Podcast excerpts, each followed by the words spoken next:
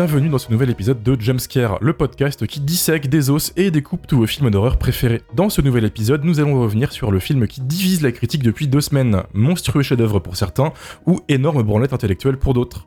Troisième film d'une voix les plus puissantes du cinéma actuel selon Martin Scorsese et papa de l'elevated horror pour beaucoup, ce terme qui je vous le rappelle ne veut absolument rien dire. On parle bien sûr de Beau is Afraid, réalisé par Ari Aster, actuellement dans vos salles de cinéma. Je suis Romain Plourde du Bistro sur Filmo et chroniqueur dans le podcast Shitlist, et dans cet épisode, je suis en présence de mes elevated chroniqueurs et chroniqueuses, Mylène de la chaîne YouTube Welcome to Primetime Beach. Salut Amélie du Festival de cinéma On vous ment. Bonsoir Lily, chroniqueuse sur le blog du cinéma.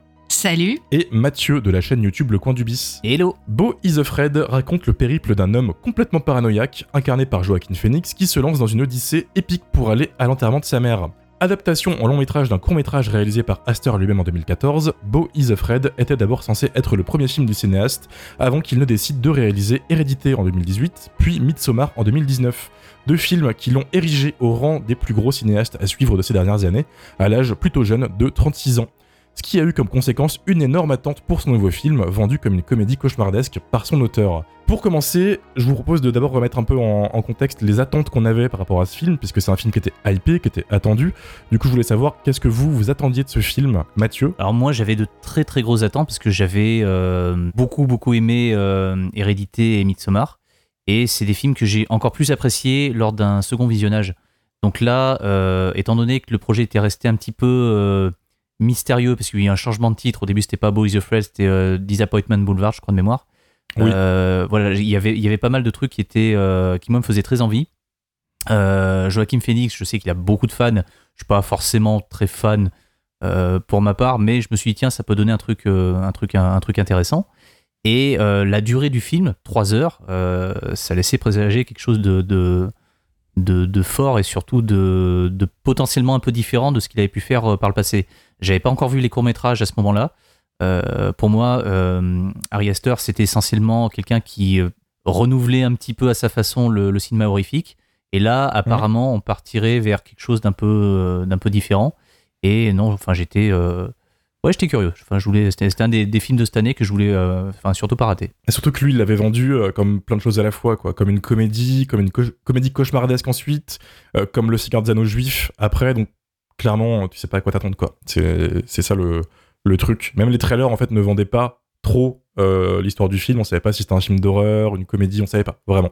Toi, Amélie, t'en as pensé quoi? Euh, T'en attendais euh, quoi, plutôt? J'en attendais pas grand-chose, pour être honnête. moi, je fais partie de ces gens qui pensent que Hérédité, c'est vraiment un, un, monument du cinéma et qui, qui, a marqué son époque et qui marquera le cinéma pour longtemps.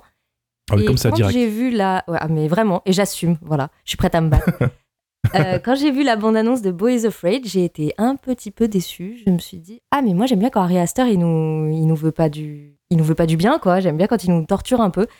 Et là, ça a pas l'air de faire très peur, en fait. Euh, j'étais un petit peu euh, déçue par l'ambiance de, de la bande-annonce.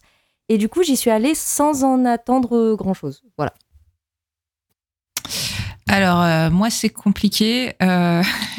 J'ai tendance à dire que je suis quelqu'un d'un petit peu con un peu bête, hein, quoi. J'ai, euh... C'est pas vrai. dévalorise. euh, non, mais si, euh, j'ai, j'ai tendance à aimer euh, les, les franchises d'horreur très grand public. Moi, je suis pas du tout gênée par un petit Vendredi 13 de temps en temps, euh, voire même un Conjuring. Euh, ou alors, j'aime bien les, les séries B très crado, un peu obscures, créatives, mais pas toujours forcément très finaudes. Du coup, j'ai un petit peu de mal avec les trucs plus intelligents entre guillemets quoi. C'est pour ça que j'ai mis euh, beaucoup de temps à voir Hérédité euh, et Midsommar. Midsommar, euh, je l'ai vu hier. donc c'est pas des choses vers lesquelles je vais spontanément. Et je crois que c'est. Tu as pensé quoi du coup de Midsommar? Quand même qu'on sache. alors j'ai bien aimé, mais en fait je crois qu'on me l'a trop survendu.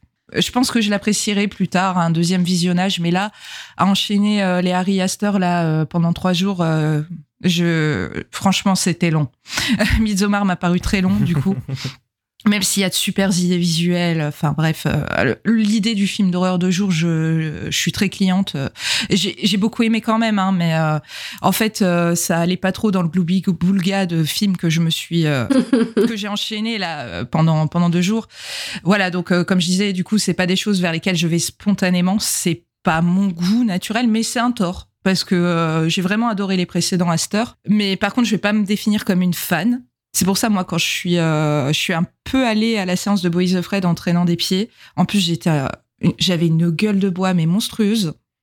Mais euh, pour le coup, le film m'a le film m'a complètement dessoulé. Je, je, suis sortie un petit peu trop Voilà, on en reparlera. C'est le bon mood, je pense. Déjà, il avait quand même mis en garde qu'il fallait pas y aller sous substance. Donc, c'est mieux que tu ailles en gueule de bois que bourré. Il avait mis en garde les gens de ne pas y aller sous champignons quand même pour euh, Boys of Red. Parce que je pense que des ah gens qui sont allés, je pense oh, wow. un moment euh, très euh, hors du temps. Ça devait être une belle expérience. C'est dire, mais c'est les Américains, on, les aime pour ça. Et, toi, Mylène, du coup, qu'est-ce que tu attendais de ce film? Alors moi, j'étais super impatiente parce que je suis d'accord avec Amélie, Hérédité, c'est un tour de force. D'ailleurs, on en parle souvent. Quand j'ai découvert en salle pour la... On n'est pas d'accord d'ailleurs. Oui, on n'est pas d'accord sur tout, mais non, mais on est d'accord sur le fait que c'est un tour de force. Ça, on est d'accord. Et du coup, je suis allée le voir en salle. À l'époque, il y avait très très peu de distribution. Et je me rappelle, j'ai pris la claque de ma vie. Je l'ai vu deux fois en salle. Et là, je me suis dit, waouh, on est sur quelque chose de, fou.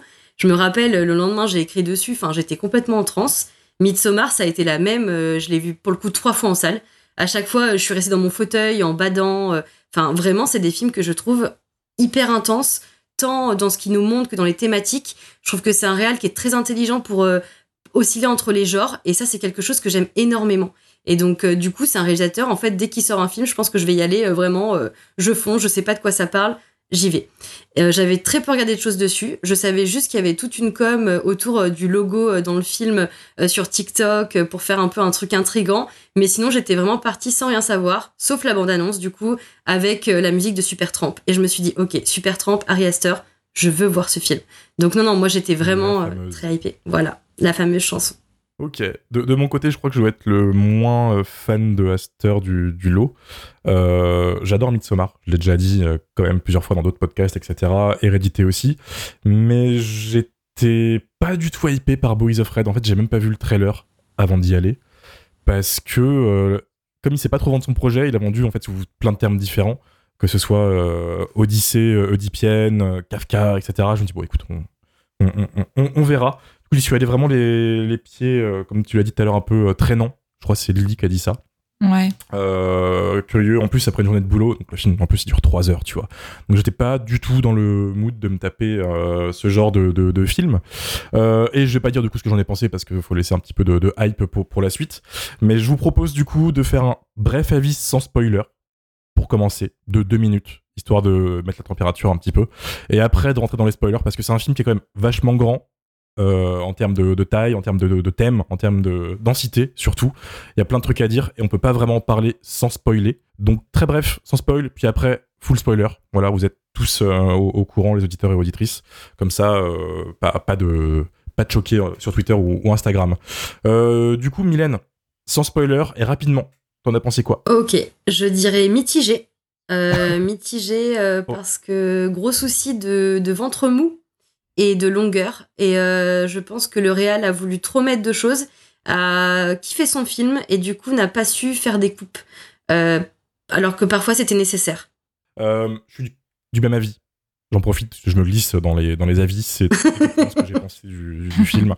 C'est très long, le film est gonflé à rabord de, de thèmes, d'idées, de, mise en scène, de, de scénarios, de plein de choses, et il en souffre. J'ai l'impression qu'il y a vraiment eu une envie de le laisser faire ce qu'il voulait, ce qui est beau, hein, à côté de, la part, c'est beau de la part des 24 de l'avoir laissé faire. Mais le film souffre vraiment de sa longueur et de ce surplus qui continue, qui continue, qui se relance sans arrêt en fait, même à la fin, il relance un truc, etc. C'est super audacieux, mais euh, moi ça m'a un peu perdu en fait. Surtout après une première heure qui est phénoménale, et j'y reviendrai tout à l'heure dans la, dans la section spoiler. Mais, mais voilà, un petit, peu, un petit peu déçu quand même. Il a les défauts d'un premier film en fait. Ouais, je suis d'accord avec ça, oui. Ce qui, ce, qui, est marrant parce que du coup ça devait être son premier film de base. Oui. Mm. Il, avait laissé le temps de le réécrire après euh, l'expérience. Ouais, ouais, il avait déjà fait un court métrage qui s'appelait Beau. Et euh, il y avait déjà euh, un petit peu les graines de de Boys Afraid dans, dans son court-métrage aussi, Munchausen. Donc, c'est des thèmes qu'il avait envie d'explorer depuis longtemps. Donc, euh, il y a un peu de naïveté derrière ça aussi. C'est son film le plus personnel et ça se Mm. ressent en fait euh, Ouais. tout le long. Euh, on garde ses défauts de premier film pour la section spoil. Désolé les auditeurs, faudra, faudra aller le voir le film, hein, faudra vous taper les 3 heures de Harry Astor. Euh, Lily, t'en as pensé quoi? Alors, je vais essayer d'être brève. Alors, moi, moi c'est compliqué parce que je peux pas dire que j'ai adoré, mais je peux pas dire que j'ai détesté non plus. Ça, ça- en fait, ça m'a à la fois beaucoup parlé et en même temps complètement laissé sur le carreau. Euh, donc, pour être plus clair, en fait, j'ai pas tout compris, mais je n'ai pas vécu le fait de ne pas avoir tout compris. je m'explique. En fait, ce qui m'a parlé, ce sont des, des choses qui m'ont profondément touchée.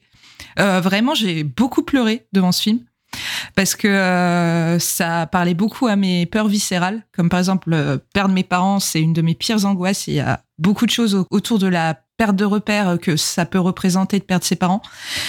Et puis d'un autre côté, ben les trucs que j'ai pas compris, ben c'est pas grave, ça me va. J'ai pris euh, ce qui ce qui me parlait dans le film et euh, ce que j'ai pas compris, ben j'y reviendrai peut-être un jour ou pas. Parce que pour moi, le film retrace un chemin de vie et du coup, c'est une expérience qu'on va tous vivre de manière subjective et je pense que c'est pour ça que le film est très clivant. je suis, d'a- je suis totalement d'accord. En plus, c'est sa qualité à Astor, c'est de choper les peurs les plus viscérales et de te- t'étrangler avec. C'est ce qui a très bien Tout marché à sur, fait. moi, euh, sur Midsommar. Amélie, toi, de ton côté? Alors, la, la première partie du film, euh, je pense que beaucoup de gens seront d'accord avec moi, la première partie du film m'a molestée physiquement. Euh, J'ai rarement été. euh, euh, je me suis rarement fait euh, violenter par un film de cette manière. Genre, euh, Pareil. Pour moi, euh, la première partie du film, c'est un des courts-métrages d'horreur les plus brillants que j'ai vus ces dernières années. Totalement. Et ensuite, euh, j'ai eu l'impression d'assister à la psychanalyse de quelqu'un que je connaissais pas et qui en plus m'a fait payer pour, euh, pour y assister. Euh, c'est, euh, un petit peu. euh, moi, le film m'a fatiguée euh, parce qu'il est très très riche, trop riche comme on l'a déjà dit. Et, euh, et effectivement, son côté cryptique, euh, symbolique, euh, qui demande un vrai effort de la part du spectateur. Sur trois heures à la fin, en fait, euh, j'étais fatiguée par le film. quoi. Je- J'avais presque envie que ça s'arrête. euh, dans, dans la dernière demi-heure, je voulais que ça s'arrête. C'est la demi-heure qui traîne en fait, vraiment, beaucoup. Oui. T'as t'as Ouais, un gros reveal euh, ou deux, et en fait, au moment où tu te dis ah c'est fini, il relance une séquence finale qui, qui vaut son pesant quand même. Hein, faut pas faut pas la critiquer pour pour ça, mais euh, ouais ouais, il tire vraiment jusqu'à la fin. Et je crois que le montage original faisait 4 heures de base. Donc quelque part, tu vois, il a été gentil avec nous, il nous a épargné ça. Il y a un producteur qui a dit ah non non frère, on, on lâche pas ça sur les gens, ils sont pas ils sont pas prêts. donc, euh, donc donc voilà. et toi Mathieu, il me semble que t'as bien aimé. Moi, globalement, ouais, j'ai bien aimé. Euh, comme je disais tout à l'heure, en fait, c'est un cinéaste que j'aime euh, que j'aime particulièrement. Et euh, j'ai aussi vraiment aimé le fait que on soit cette fois-ci pas totalement dans, euh, dans un film labellisé euh, film d'horreur. quoi. C'est euh, comme on l'a dit tout à l'heure, c'est quelque chose qu'on a du mal à. Enfin, c'est un film qu'on a du mal à, à- à rentrer dans des cases parce qu'en vrai, il en coche, euh, il en coche, il en coche énormément, quoi Il y coche et, tout, en euh, fait. et j'ai aimé ce truc-là. Ouais, j'ai vraiment aimé ce truc-là. J'ai vraiment aimé que euh, je, je sois totalement incapable de prédire ce qui allait se passer la scène suivante. Ça, c'est vraiment un truc que je, moi, en tant que spectateur, que je recherche euh, quand je vais au cinéma et qui se fait de plus en plus rare, malheureusement. C'est que, voilà, enfin, un des revers de, comment dire, un des revers de la, cinéphilie, c'est vraiment euh, que euh, plus on voit de films et plus on comprend comment ça marche. Mais euh, le défaut du truc, c'est que aussi plus on voit de films et plus, plus on est exigeant. Et face à un film comme ça qui, qui vraiment déborde dans tous les sens et qui est, qui est beaucoup trop long parce qu'encore une fois, ouais, il a voulu beaucoup trop en mettre. moi, je le prends limite comme une qualité. C'est-à-dire que je, je vois tout ce qui va pas, je vois que le truc, hein, il, il se casse un peu la gueule par moment, il y a un gros ventre mou au milieu du film, enfin, comme, comme on l'a dit tout à l'heure. Mais c'est, je, je, passe un petit peu outre ce truc-là. Et euh, pour moi, le- l'explication de tous ces thèmes, je pense qu'on on développera ça un petit peu tout à l'heure dans la partie avec, euh, avec spoiler. Euh, il, il, va falloir, enfin, selon moi, la chercher dans les, euh, les courts métrages. Je pense que vraiment, les, euh, tout, enfin, tout ce qu'a pu faire euh, Ari Aster en termes de courts métrages, il y a en germe euh, pas mal de choses en fait qui, euh, qui posent question euh, ou qui, ont en fait étonné pas mal de monde dans, euh, dans Bo is Afraid. Euh, et dernière chose aussi, euh, quelque chose que j'apprécie vraiment avec le film, c'est que en l'état, euh, je l'ai vu qu'une seule fois et je pense que vraiment, euh, pour ce type de film, on peut pas émettre un avis définitif, euh, comme je peux avoir, un avis définitif aujourd'hui sur, euh, sur Midsommar ou Hérédité, parce que je les ai vus deux, trois fois chacun, et voilà, mon avis, il a pas trop varié entre la première et la troisième fois. Euh, Boys Afraid, je pense que c'est vraiment un film dont on, on, on prendra conscience si vraiment il est réussi ou pas euh, au fil des années. À mon avis, je pense qu'on n'a pas fini d'en entendre parler. Il faudra vraiment revenir sur ce film-là d'ici quelques années, euh, avec pas mal de visionnage entre temps, pour vraiment euh, dire si oui ou non le film est une espèce de, pétard mouillé, ou si vraiment c'est une espèce de, petit chef-d'œuvre comme, ont- comme pu l'être Hérédité ou Midsommar. Euh, mais sauf que celui-ci, enfin, il a un statut un peu, un peu particulier. C'est euh, le genre de film en fait que, enfin, que pour moi je classerais dans la catégorie, enfin, la catégorie des grands films malades. Euh, alors, je ne vais pas vous lire la, définition de François Truffaut, mais grosso modo, c'est tous ces, euh, ces films qui auraient pu être des chefs-d'œuvre, mais qui, pour diverses raisons, en fait, n'en sont pas. Le spectateur a conscience qu'il est potentiellement face à quelque chose de grand, mais il va pas forcément retenir ça. Il va beaucoup plus focaliser sur ce qui ne va pas dans ces films et, euh, et du coup ne pas les classer comme des chefs-d'œuvre, euh, de, de- vrais chefs-d'œuvre. En fait, c'est des films qui sont euh, qui sont pas forcément mauvais, mais qui, pour quelques petits éléments, ne rentreront jamais dans la catégorie des, chefs-d'œuvre absolus. Quoi. Et dans ce type de, dans ce type de film, il y, a, il y a des films comme, comme, comme Sorcerer, comme Under the Silver Lake, euh, Southland Tales aussi de Richard Kelly, il y a Cabal, Gangs of New York. Enfin, vraiment, il y a, y a beaucoup, beaucoup en fait de films qui sont, euh, qui sont de très bons films, quoi, mais qu'on ne classera pas parmi les, les chefs-d'œuvre absolus du genre, euh, parce que dans tous ces films-là, il y a un petit truc en fait qui va pas et qui nous empêche de, de, de kiffer le truc en fait à 100%. Boys the Fed, je pense que c'est vraiment ça, c'est qu'il a voulu beaucoup trop en mettre, et du coup, il s'est un petit peu pris les pieds dans le tapis, mais en même temps, le film est totalement raccord avec ce qu'il a pu faire par le passé, et notamment les courts-métrages.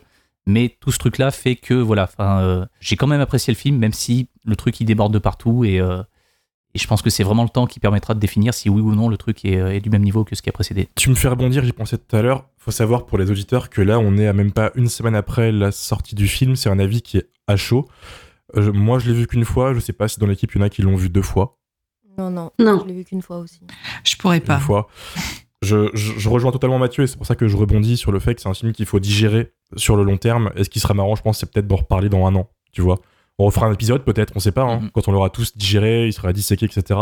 C'est un film qui m'a, moi, m'a relancé sur le, le, le plaisir d'aller rechercher l'analyse du film après l'avoir vu, si tu Mm. veux. Parce que t'as pas tout compris, tu te Mhm. dis putain, qu'est-ce qu'il a voulu dire avec ça, etc. Et ça, c'est un petit kiff en fait. euh, parce que ça te mène du- des fois sur des découvertes. Tu vois, euh, moi, je connais pas trop. Kafka. Euh, donc voilà, c'est peut-être ma découverte grâce au film. Et c'est un petit plaisir de, de la cinéphilie qui va t'emmener des fois dans tes territoires que tu connais pas. Donc euh, là-dessus, en tout cas, je te rejoins. Oui, c'est un film à- à exégèse en fait. Euh, C'est un film que les gens vont prendre plaisir à, à- à analyser, à suranalyser, à recouper avec d'autres choses, à disséquer. euh, un peu un Mulholland Drive, euh, tu vois, avec euh, plein Ouais. de symboliques et tout ça. et ça va être attaché un à plein boulevard, de choses. voilà, un, un boulevard où. Tout se croise en fait, exactement, tout se mélange, etc. Et tu peux en fait prendre n'importe quelle route pour aller euh, vers ce que t'aimes ou découvrir des choses que tu ne connais pas. Et ça, c'est le gros point fort du film. Et c'est là, je pense qu'on va rentrer dans les spoilers. Donc, les auditeurs et les auditrices, si vous l'avez pas vu, euh, c'est l'instant où vous, vous fuyez, clairement. Parce que c'est très dur de parler des détails intéressants du film sans dire ce qui, ce qui se passe. Mais euh, moi, je pense que la première heure est phénoménale. Je Mm, sais pas ce que vous en avez pensé, mais la, Ouais, la ouais. première heure, c'est là où il alterne entre paranoïa, comédie. Il, il mélange vraiment tout en fait. Il mélange cauchemar réveillé parce que tu retrouves ce personnage du coup de Joaquin Phoenix qui est euh, complètement parano. Euh, tu sais pas si en fait la Ouais. violence qu'il y a dans la rue en dehors de chez lui est dans sa tête ou si c'est juste qu'il vit dans un monde de fous. Sachant que Ari Aster ne fait aucun effort pour te laisser trancher en fait. C'est vraiment Ah Ouais. Ah ouais, non, non. je voilà le, le- le film va à 100 à l'heure mais c'est pas toi qui es sur la route c'est le mur qui vient sur toi à 100 à l'heure en fait tu te le manges dans la gueule j'ai trouvé ouais, ça carrément. complètement fou je me suis marré je me suis marré Oui. mais j'ai été mal à l'aise en fait tout le long Ah mais et moi j'étais mal à l'aise Ouais. physiquement quoi. Ah ouais. Vraiment Ouais, le, ouais, le film me faisait souffrir. Mais Ouais, en il fait, y a- il y, a un humour hyper bien je trouve Mais en fait, euh, moi, je trouve que euh, c'est là qu'on retrouve la patte d'Ari Aster et euh, c'est ce qui rend ces films intelligents parce qu'en fait, euh, tous les petits éléments horrifiques, même si Boys Afraid n'est pas un film euh, d'horreur, en fait, chez Ari Aster, c'est pas basé sur le sang, la douleur ou les jumpscares, c'est plutôt sur euh, nos angoisses viscérales. Mm. Voilà, euh, là, typiquement, la, la- Et des petits détails Ouais. euh, d'une cruauté, euh, ça s'enchaîne et chaque petit détail est pire que le précédent. Et moi, je me suis dit, mais où est-ce que ça va s'arrêter quoi? C'est des- c'est une succession de tout petits trucs horrifiques mais en fait, euh, tous mis les uns après les autres, ça, ça, te, ça ne te laisse pas de répit. Bah en fait, tu des- suffoques. Ça ne s'arrête pas. Ouais, c'est des choses terrifiantes en fait qui nous parlent à tous, euh, mais euh, euh, toutes condensées dans une première heure de film, quoi. L'insécurité ambiante, euh, la, freur- la peur d'affronter ses parents, euh, euh, le deuil. Voilà, t'as-. Ouais, euh, t'as tout qui est compilé en une heure et tu te prends tout dans la tronche, quoi. Donc forcément, ça, ça, ça te prend aux tripes. Et d'ailleurs, euh, je sais plus qui a dit, euh, je sais plus qui a dit que c'était euh, cette heure, elle était typique de, de Harry Astor. Je crois que c'est toi, Lily. Ouais. Euh, et en fait, euh, je m'avance un peu parce que j'ai vu le film qu'une seule fois. Mais je pense avoir remarqué un truc, euh, c'est qu'il nous fait un coup qu'il nous a déjà fait, c'est-à-dire qu'il nous annonce l'ensemble du film, Oui. exactement comme dans Midsommar, euh, où il y a la tapisserie qui annonce euh, tout ce qui va se passer.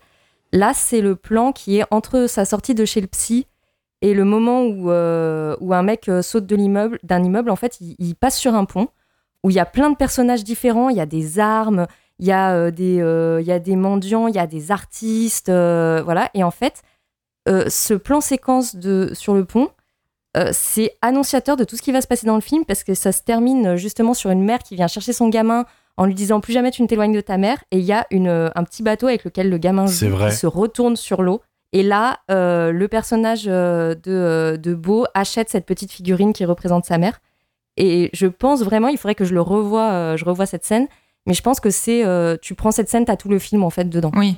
Comme le plan d'intro de Retour vers le futur, quoi. Mais Harry Astor, il fonctionne dans les détails en fait, et c'est pour ça que tu peux jamais voir qu'une seule fois ses films, même Hérédité ou Midsommar. En fait, euh, c'est vraiment des petits détails qui te glissent, euh, des images cachées ou ben la tapisserie, voilà, comme le début de Midsommar. Et en fait, euh, tout est annoncé, mais toi, tu t'y attends pas. Donc, euh, du coup, tu te doutes pas. Moi, Midsommar, quand je l'ai revu pour la deuxième fois, je me suis dit ah mais en fait, tout le film était là. Donc, je me suis pris une deuxième claque. Et là, effectivement, c'est ce que j'avais noté après le film, Amélie, que en fait, il te fait tout euh, le conducteur avant même que tu aies vu le film.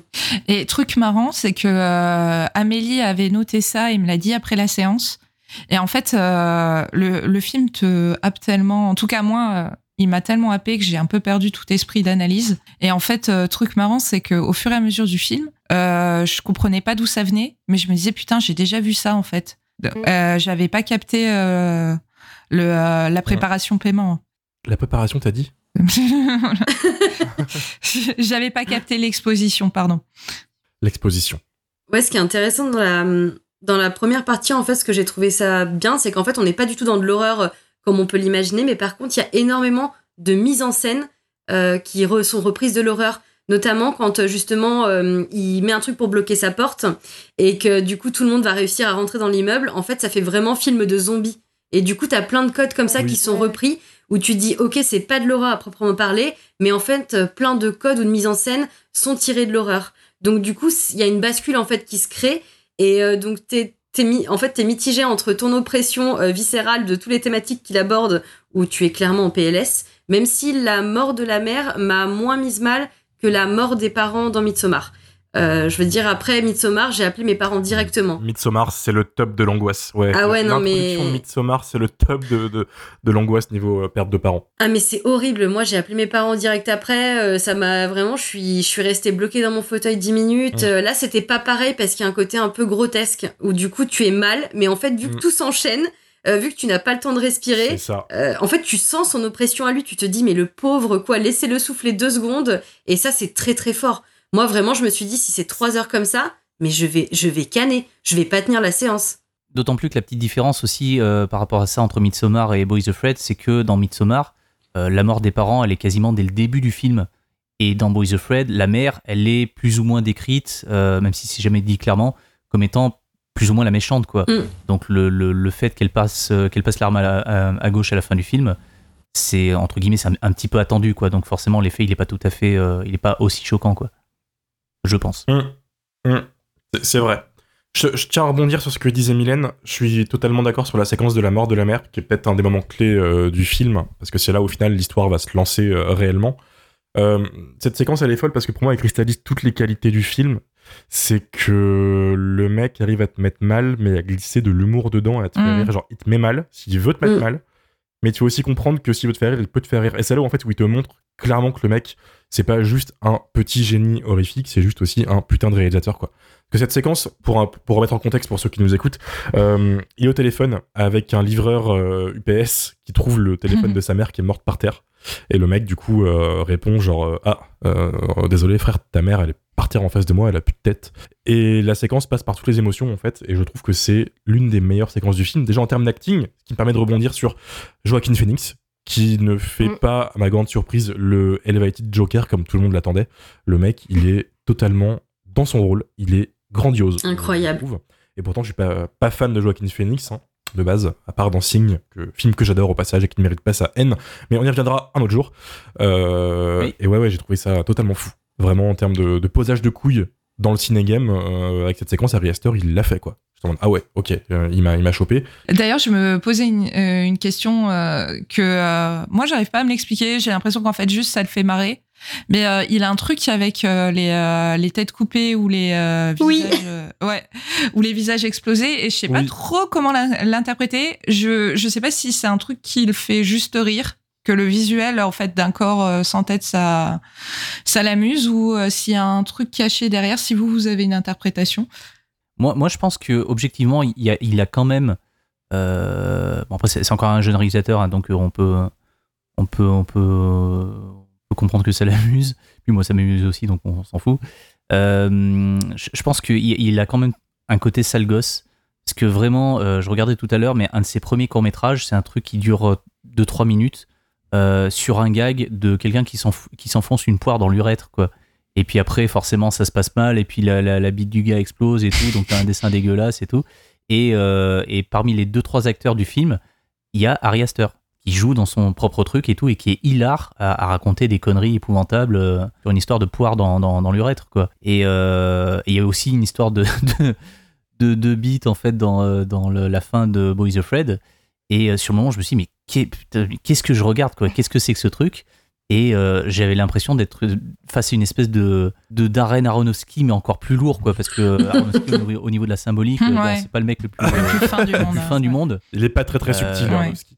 Non non non j'ai- j'aime beaucoup Black Swan j'aime beaucoup certains de ses films mais euh, voilà enfin Mother qui est aussi un grand film malade donc je trouve que c'est on est un petit peu raccord aussi à ce niveau là parce que Mother enfin les j'allais dire les 20 dernières minutes mais en fait non c'est vraiment les, les 45 dernières minutes elles sont euh, pour les nerfs elles sont assez euh, assez vénères. Mais en termes de symbolique voilà si vous avez vu Mother vous savez que c'est pas non plus le truc le plus le plus le plus subtil qui soit quoi et euh, Boys Afraid démarre de la même façon que euh, Mother d'Aronofsky, mais par contre, là où Mother se passait vraiment à l'intérieur d'une maison, là vraiment le, le- le truc euh, ultra oppressant, c'est vraiment l'extérieur. quoi. C'est euh, Et quand j'ai vu la, la scène où euh, Joaquin Phoenix en fait sort dans la rue, que tout le monde commence à l'agresser, enfin, je me dis putain, si c'est ça pendant, pendant 3 heures, ça va être absolument génial. quoi. Donc ouais, je suis un petit peu Mhm. du même, du même avis que vous en fait à ce niveau-là, c'est que vraiment la première heure, elle est juste fabuleuse. Mais encore une fois, en termes de en termes de symbolique et de trucs un peu trashouille, euh, je, je pense que vraiment juste ça le fait marrer quoi. Bah. Le, le fait de foutre une, une énorme bite dans le grenier euh, qui, Ah oui, assassine quelqu'un, voilà. Mais ça, on dirait du Kevin Smith. Je suis je Ça, pense c'est que du tout le Kevin monde, Smith. Je suis désolée. Je pense que tout le monde a saisi la métaphore, Oui. mais je, je- je l'imagine parfaitement en fait derrière son truc en train de rigoler, de se dire je vais foutre une grosse bite dans le grenier. Et maintenant, il y a une grosse bite. Je pense que ça va pas plus loin que ça. C'est ça.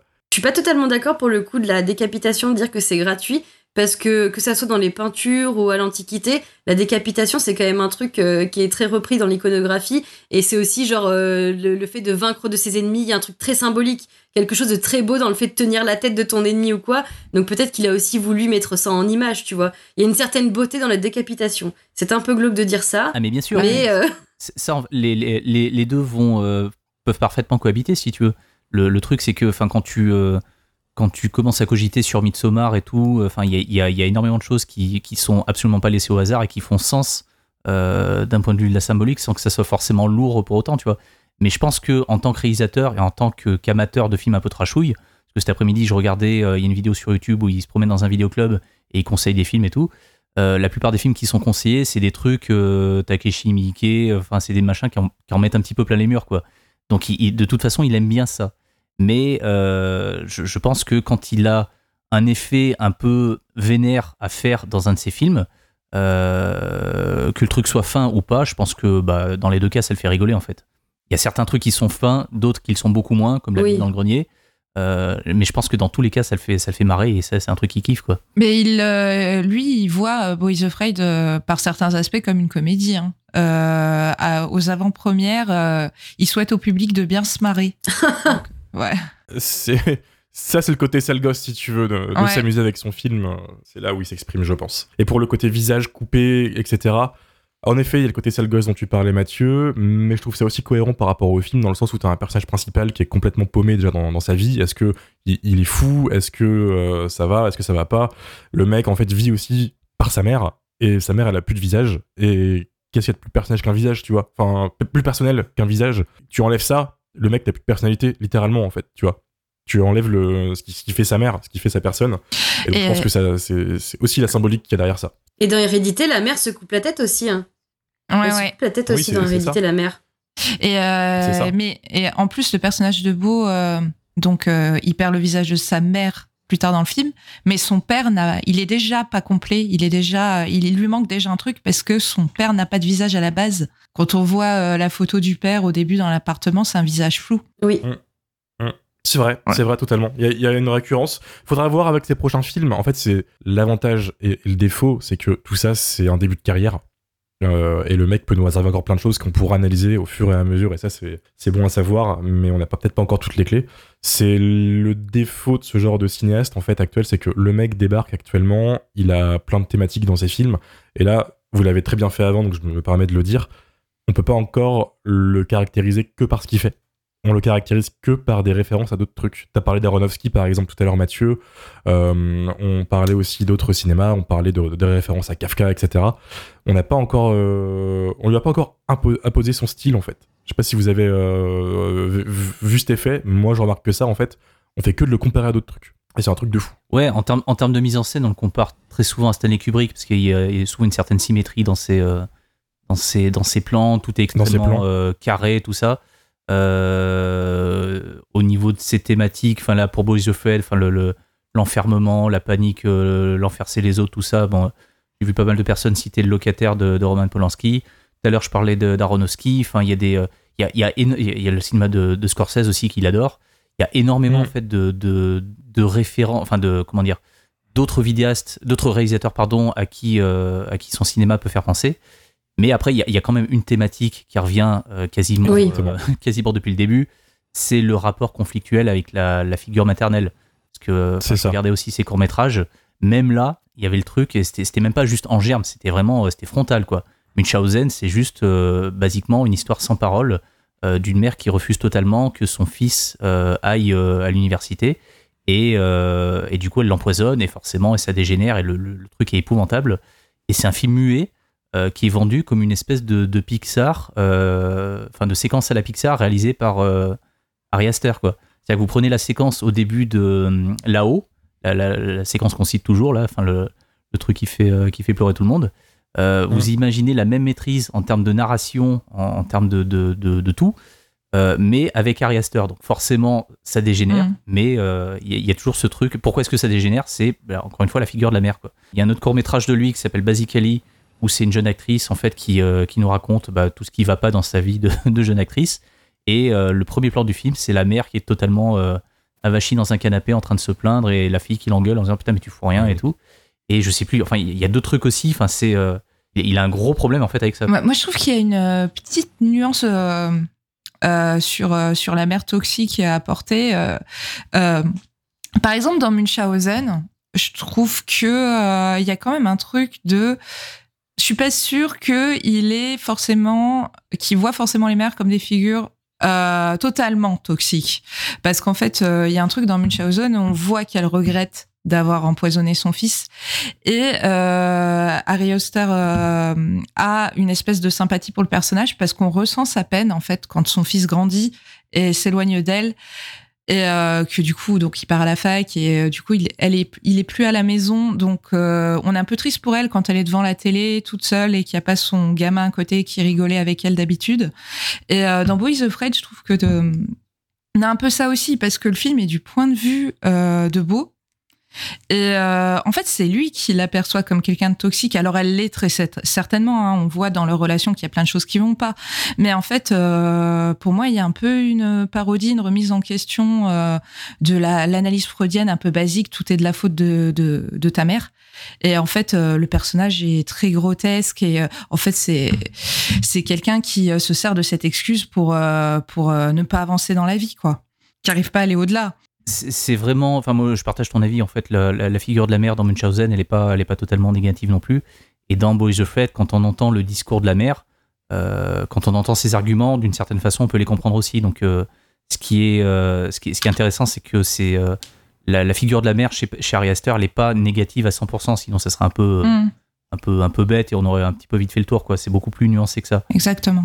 Et puis au-delà de la figure de la mère, je dirais même que c'est la figure euh, de la cellule familiale en fait et des rapports euh, dans la famille, surtout dans l'hérédité, mais aussi dans Midsommar, du besoin en fait d'avoir une famille et d'avoir des gens qui te comprennent et qui sont là, même pour Beau. En fait, Beau, il a besoin d'avoir un contact humain euh, et du coup, contact qu'il n'a pas avec sa mère et qu'il n'arrive pas à avoir, mais quelque part, il est toujours ramené vers sa mère. C'est hyper ambivalent comme sentiment. Et une autre thématique aussi que je trouve très intéressante de Ari Aster, c'est la fatalité tous ces films, euh, dès le départ, au-delà du fait que ça soit des films qui sont vendus comme des films d'horreur, je trouve que peu importe comment ça commence, on sait que ça va très mal tourner et il y a une fatalité en fait qui traîne au-dessus de nous.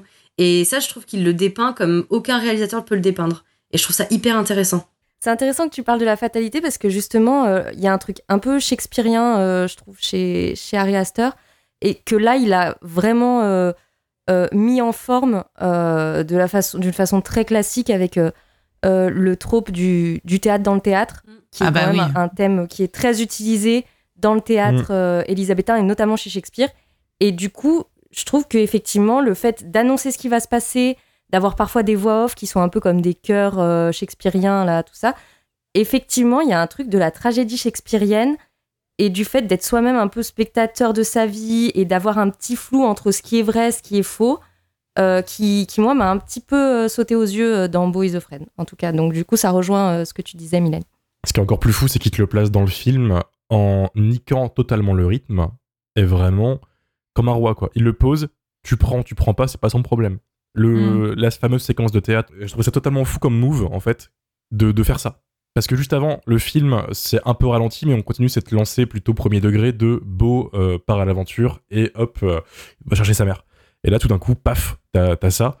Euh, alors, j'utilise le terme maudit euh, des cinéphiles, c'est radical, mais euh, pour le coup, j'ai pas d'autre terme de, comme, de, fin, c'est totalement fou de faire ça. Puis après, il revient dans l'histoire comme si rien n'était. Hop, tu, tu, reviens sur Denis Ménochet, notre légende française qui débarque avec un gun et qui tue tout le monde. Qui court, qui court, qui court tout le temps.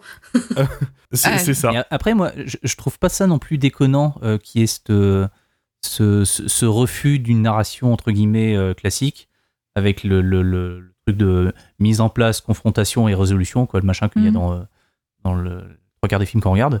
Euh, parce que là, en vrai, si on s'amuse à compter le nombre d'actes que contient le film, il y en a cinq. il y a toute la, la, fameuse et fabuleuse première partie dont on a, on a déjà parlé. Il y a ensuite toute la seconde partie qui se passe chez le couple qui recueille, qui recueille Beau. Il y a la troisième partie qui se passe dans la forêt. Il y a la quatrième, donc c'est la confrontation avec la mer. Et il y a une espèce de cinquième partie très rapide euh, qui est grosso modo le final dans cette espèce dans cette espèce d'arène là. Or en fait, cinq actes, bah, c'est le nombre d'actes qu'il y a dans les, euh, les, trucs shakespeariens en fait au théâtre. Et du coup, c'est cohérent euh, par rapport à ce que le film raconte aussi, c'est que encore une fois, c'est quelqu'un qui est spectateur de sa vie et euh, il y a énormément de, moments où on ne sait pas si on regarde la réalité ou si on est témoin d'un fantasme ou d'un délire euh, que Beau se fait dans sa tête. Euh, comme tu disais, Romain, il y a, enfin, y a tout un moment où il y a, une scène qui se passe littéralement sur, sur un théâtre.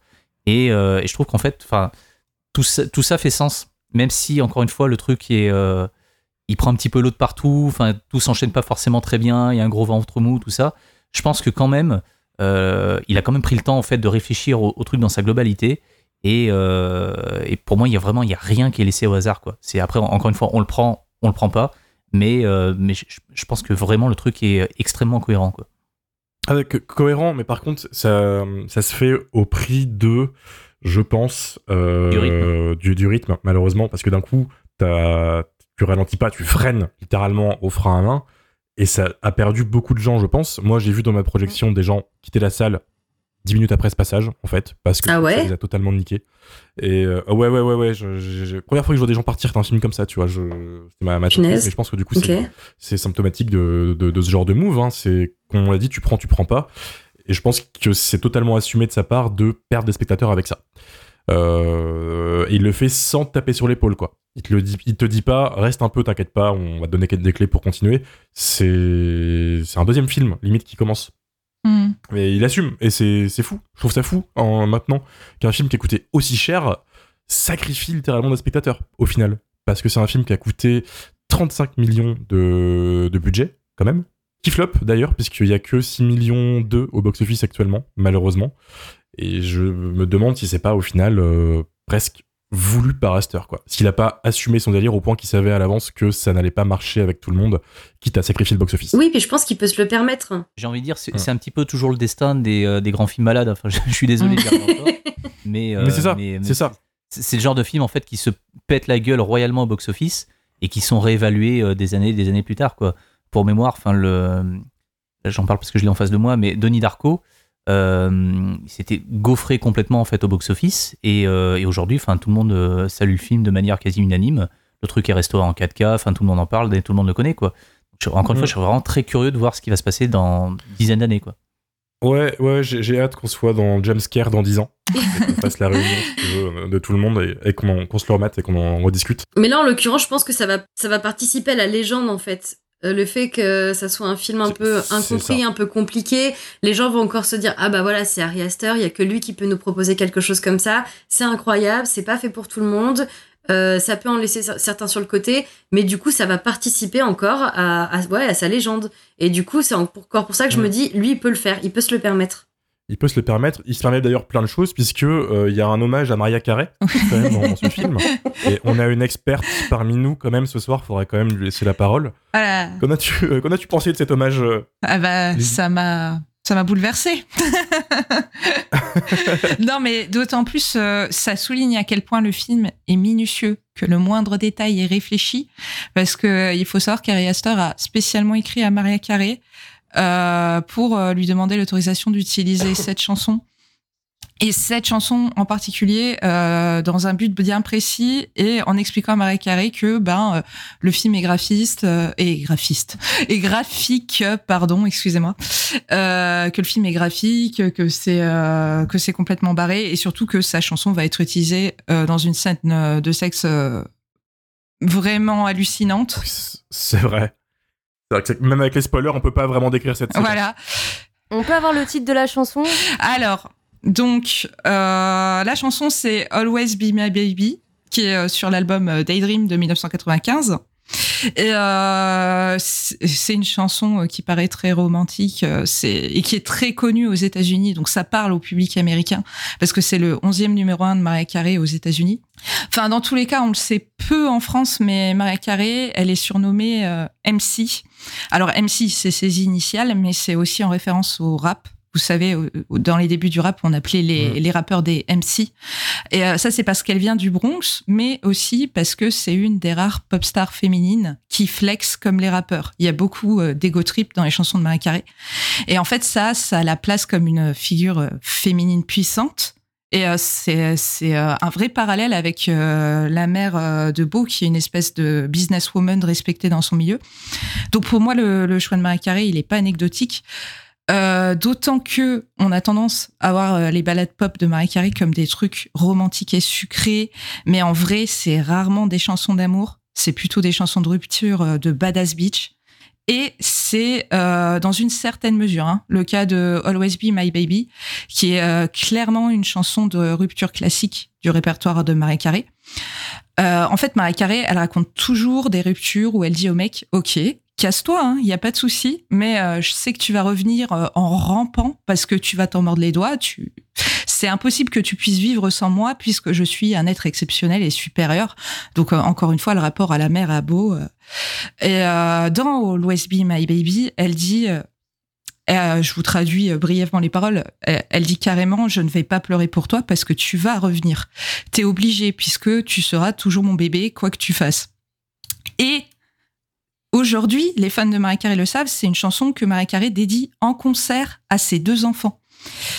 Donc pour moi, euh, voilà, on est dans une minutie à ce point parce que le choix de cette chanson, il n'est pas anodin. Il y a un réel parallèle avec la relation que a avec sa mère, comme je disais tout à l'heure, mais c'est aussi cohérent euh, dans, cette scène de sexe qui est euh, en fait avec une femme qu'il a, qu'il a quelque part toujours un petit peu dominée, qu'il a toujours aimée et à laquelle il a toujours été attaché, comme dans les paroles. Et avec qui il couche euh, dans le lit de sa mère. Tout à fait. Ouais, ouais. Donc euh, Mm. voilà. Donc euh, le choix de la chanson euh, est pas anecdotique et je pense que c'est ça pour euh, le moindre détail du film, le moindre objet posé, euh, le moindre son. euh. Ah, Mais on peut pas enlever euh, effectivement à Ari Aster qu'il est très euh, minutieux et très euh, attentif à tous les éléments de son film en fait. Euh, Peut-être même euh, un peu trop. je ne sais D'ailleurs, je sais pas si vous avez vu euh, le, tableau qu'on voit avec les visages euh, qui forment le- la tête Ouais. de sa mère. J'ai cru reconnaître des personnes. euh, C'est les personnages du film. oui. Oui, c'est ça. hein. Oui, oui, oui. Ils sont tous là. Euh, Tu as le, le en moustachu fait, qui l'héberge au début, t'as tout voilà. le monde. ouais. Donc c'est censé être les employés de la mère. Donc t'en arrives à un trip un peu paranoïaque de savoir parce que tu sais que dans la famille là il est surveillé par caméra de surveillance. Tu ne sais jamais si c'est par le père de famille ou pas. Et comme elle a eu accès à ces euh, séances de psychanalyse, tu te dis qu'en fait peut-être elle a euh, contrôlé toute sa vie euh, entière et qu'elle l'a surveillé pendant tout ce temps. Et que Exactement. tous les, tous les protagonistes, en fait, sont des employés de sa mère qui, euh, est de toute évidence, est une sorte de d'Elon Musk féminin chelou, quoi, de, de c'est- exactement ça. Moi, c'est ce que j'ai interprété hein, du, du film, en tout cas. Pour moi, c'est une sorte de Harry Astor Truman Show, concrètement. Totalement. Oui, un peu. Hmm. Enfin, après, ça peut être une, une des adaptations parce qu'il y a tellement de choses. euh, encore une fois, il pourrait être euh, très bien dans le coma depuis le début et se faire un énorme trip. Mais c'est vrai que oui, quand on découvre tous les produits, euh, les designs dans le bureau de sa mère, l'immeuble où il vit, on se dit en fait, ça se trouve, il a jamais quitté cette rue. Euh, sa mère, elle fait tout pour que tout soit oppressant en fait et qu'il soit obligé de retourner chez elle dans son cocon. Et euh, du coup, elle lui montre un monde horrible, euh, vraiment mal famé, pour que lui il se dise oh non, mais en fait, j'ai trop envie de retourner vivre chez ma mère. Et elle a tout créé ça pour que euh, vraiment sa vie soit un cauchemar. Ouais, parce qu'au au début du film, on peut aussi se poser la question euh, de savoir pourquoi est-ce qu'il habite dans le pire quartier du monde, sachant que on le découvrira peut-être un peu, enfin plus tard. Mais, euh, mais sa mère a clairement les moyens d'offrir un appartement décent à son fils, quoi, et pas de, le- de le faire Oui. vivre dans, euh, dans un truc épouvantable ou quoi. Donc, euh, est-ce que est-ce qu'il a vraiment choisi lui histoire de fuir sa mère, ou en même temps, est-ce que euh, est-ce que bah, en fait il a été mis là-dedans euh, contraint et forcé du fait que ça soit sa mère qui ait décidé à sa place Mm. euh, Est-ce qu'il veut la fuir? Est-ce qu'il veut au contraire ne, ne, ne pas la lâcher? Enfin, c'est euh, c'est un, c'est un gros bordel, quoi. Eh bien, écoutez, je vous propose d'arrêter là les avis spoilers. On a, on est quand même été assez profondément dans l'analyse.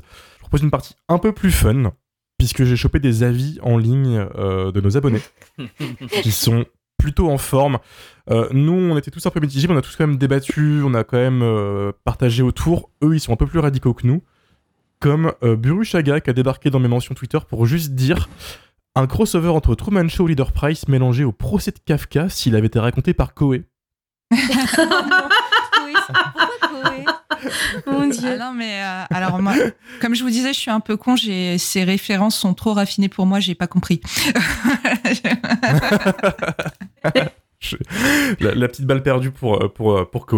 Euh, mais après, ce qui a sorti beaucoup, c'est que j'ai vraiment eu quand même une trentaine, quarantaine de notifications sur Instagram et Twitter. C'est que la plupart des gens, à vue de nez, les trois quarts, ne savent pas quoi penser du film. Et ça revient à ce qu'on disait tout à l'heure de on verra plus tard. En fait, je pense qu'on en pense pour de vrai.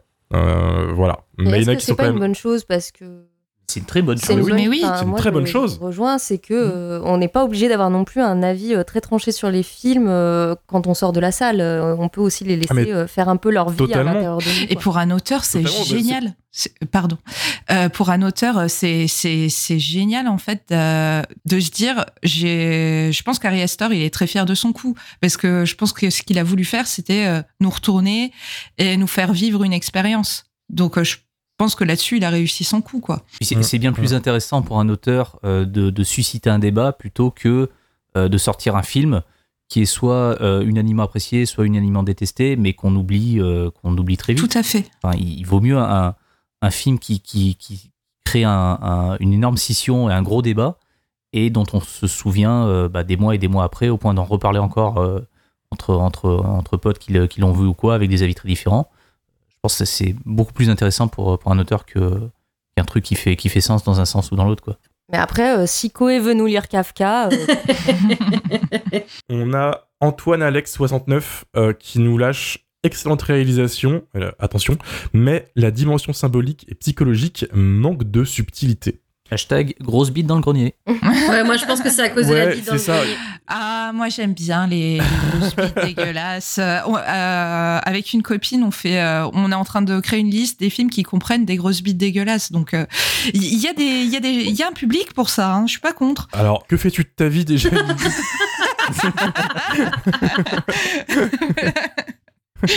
Mais en plus, le grenier, chez Freud, je crois que c'est euh, effectivement le symbole de l'esprit ou un Mm. truc de ce genre. Donc, effectivement, c'est très freudien, c'est très psychanalyse. Mais euh, est-ce que, euh, en même temps, euh, il y a aussi, euh, je pense, de la symbolique religieuse, il y a de la symbolique shakespearienne, il y a de la symbolique de plein d'autres trucs. Mais, mais il aime bien Freud, hein, parce que tout à l'heure, encore une fois, je regardais la vidéo de, de Harry Hester là, qui se promène dans le, dans le vidéoclub, et euh, j'ai plus les titres, les titres en tête, mais je crois à deux ou trois reprises, il disait ouais, c'est très freudien ça, c'est un film qui est très freudien et tout, donc euh, ouais, c'est je, Pas très étonnant. je, je pense qu'il aime beaucoup. Le, voilà, c'est son truc. Non, c'est c'est marrant parce que vous, vous voyez du, du Freud et tout. Moi, dans le, le- tout ce qui est grosse bite, je voyais le, un, un bel hommage à Starship Troopers aussi. Il y a un plan qui référence vraiment Paul Verhoeven où la bite, elle a des gros pics à la place des mains parce que pourquoi pas. Et elle fout son, son pic dans le crâne de Denis euh, Ah oui. Et euh, c'est clairement Starship Troopers avec le, le cerveau des arachnides, qui est d'ailleurs un vagin, euh, qui fait pareil au personnage de Patrick Muldoon. Voilà, c'est tout ce que je voulais dire. Qui aspire le cerveau là. Ah ouais, moi Ouais, j'ai vraiment eu l'impression. M'attendais de pas à avoir bas- du Starship Troopers ici. Mais moi en tout cas, quand j'ai vu euh, La bite dans le grenier, vraiment j'ai eu l'impression que j'avais basculé dans Tusk ou dans un film de Kevin Smith et je me suis dit, je suis partie où là? C'était pas pour ça que j'étais venue. Enfin, j'ai eu un moment un peu quand même perplexe. Je me suis demandé Alors, où j'étais. Moi, j'ai, enfin, il est, il est pas subtil, mais euh, j'ai capté le symbole et il me paraît logique. Euh, pour moi, c'est aussi un film sur la masculinité contrariée. Et euh, chez un mec un, un peu beauf et qui est et qui est un, pas beauf, pathétique. Pathétique, c'est vraiment le mot. Et Oui. qui se réfugie un petit peu derrière ses explications. c'est la mère, c'est les femmes de ma vie qui m'ont qui m'ont castré en fait. Donc moi, je trouve ça tout à fait legit hein, cette histoire de bite. hein. Après, bien sûr, euh, Ouais, ouais, elle ouais. est énorme et euh, elle est un peu dégueulasse, ouais. Ah, mais c'est ça qui fait le charme. Bien sûr, bien sûr. Marie-Clémentine, elle, nous dit une envie de croire dur comme fer que tout n'est que l'interprétation d'un beau, dissocié et paranoïaque qui refuse d'aller voir sa mère et qui, dans sa grande lâcheté, justifie son manque de morale par la construction de chaque arc. Mention spéciale pour le père de Beau. Et je suis plutôt d'accord avec elle. Et d'ailleurs, c'est vrai que oui, euh, il y a ce truc qu'on on n'a pas parlé, mais il y a le père de Beau qui apparaît à un moment, supposément, en tout cas, on sait Oui. pas. Je sais pas si vous, vous l'avez cru ou pas. Euh, moi, j'y ai pas cru. Moi, je crois que le mec projette un truc. Il veut, Ouais. il veut re- voilà. Mm. Il veut relier, Mm. il veut renouer avec sa masculinité et donc avec son papa. Mais euh, du coup, il essaye de le trouver euh, là où il peut, quoi. Mais c'est une illusion. Totalement. Jules Gauthier, à côté de lui, fait l'inverse de, de Marie-Clémentine. Il balance un gros ennui colossal devant cette masse de thématiques qu'on essaye de rentrer dans un seul film à coup de bélier. C'est quasiment toujours indigeste, rarement drôle, reste certains moments, la phase de théâtre entre autres, mais qui ne sauve pas le film du sentiment de trop plein. En plus, euh, moi j'ai trouvé que au contraire, il y avait des passages vraiment drôles. Euh, genre ce mec qui habite dans la famille là où euh, il est beau, il est un peu séquestré. Il y a donc un ancien militaire qui a de toute évidence des, traumas, des traumas assez graves et qui apparaît comme ça un peu euh, en arrière-plan à des endroits improbables. Et moi j'ai trouvé que même si le personnage Oui. est dramatique, la manière dont il est amené dans les scènes est à chaque fois super drôle. Quoi. Ouais. Il refait ce qu'il fait avec Hérédité. Dans Hérédité, il y a souvent des, des gens nus en arrière-plan cachés, et c'est Oui, hyper terrifiant. Mais dans, mais dans celui-là, il fait ça, mais euh, version humo- humour, avec Denis Ménochet dans le flou de l'image en arrière-plan. Incroyable. Il C'est est fabuleux. incroyable. Ah ouais, ouais. Par un, contre- un Denis Ménochet bien utilisé. hein. Clairement, euh, il y a tout gagné là. On va, on va quand même finir sur un dernier avis, qui est un message envoyé par Bobby euh, à tout jumpscare. Il nous a juste dit Je vous plains, faut bien gagner sa vie, mais quand même. On gagne même pas notre vie. bah non. C'est ça. On n'est pas à ce stade. On n'est pas à ce stade. C'est la fin de cet épisode. N'hésitez pas à nous suivre sur les réseaux sociaux. James Carcast sur Instagram et Twitter. 5 étoiles Apple Podcast, Spotify, Google Podcast maintenant. Enfin, ça fonctionne. Podcast Addict. On est partout. Euh, on va vous dire une bonne euh, soirée, une bonne semaine, et on vous dit à vendredi prochain avec un film sur un chewing-gum un petit peu énervé qui bouffe des gens. Salut tout le monde Ciao, ciao. Salut. Salut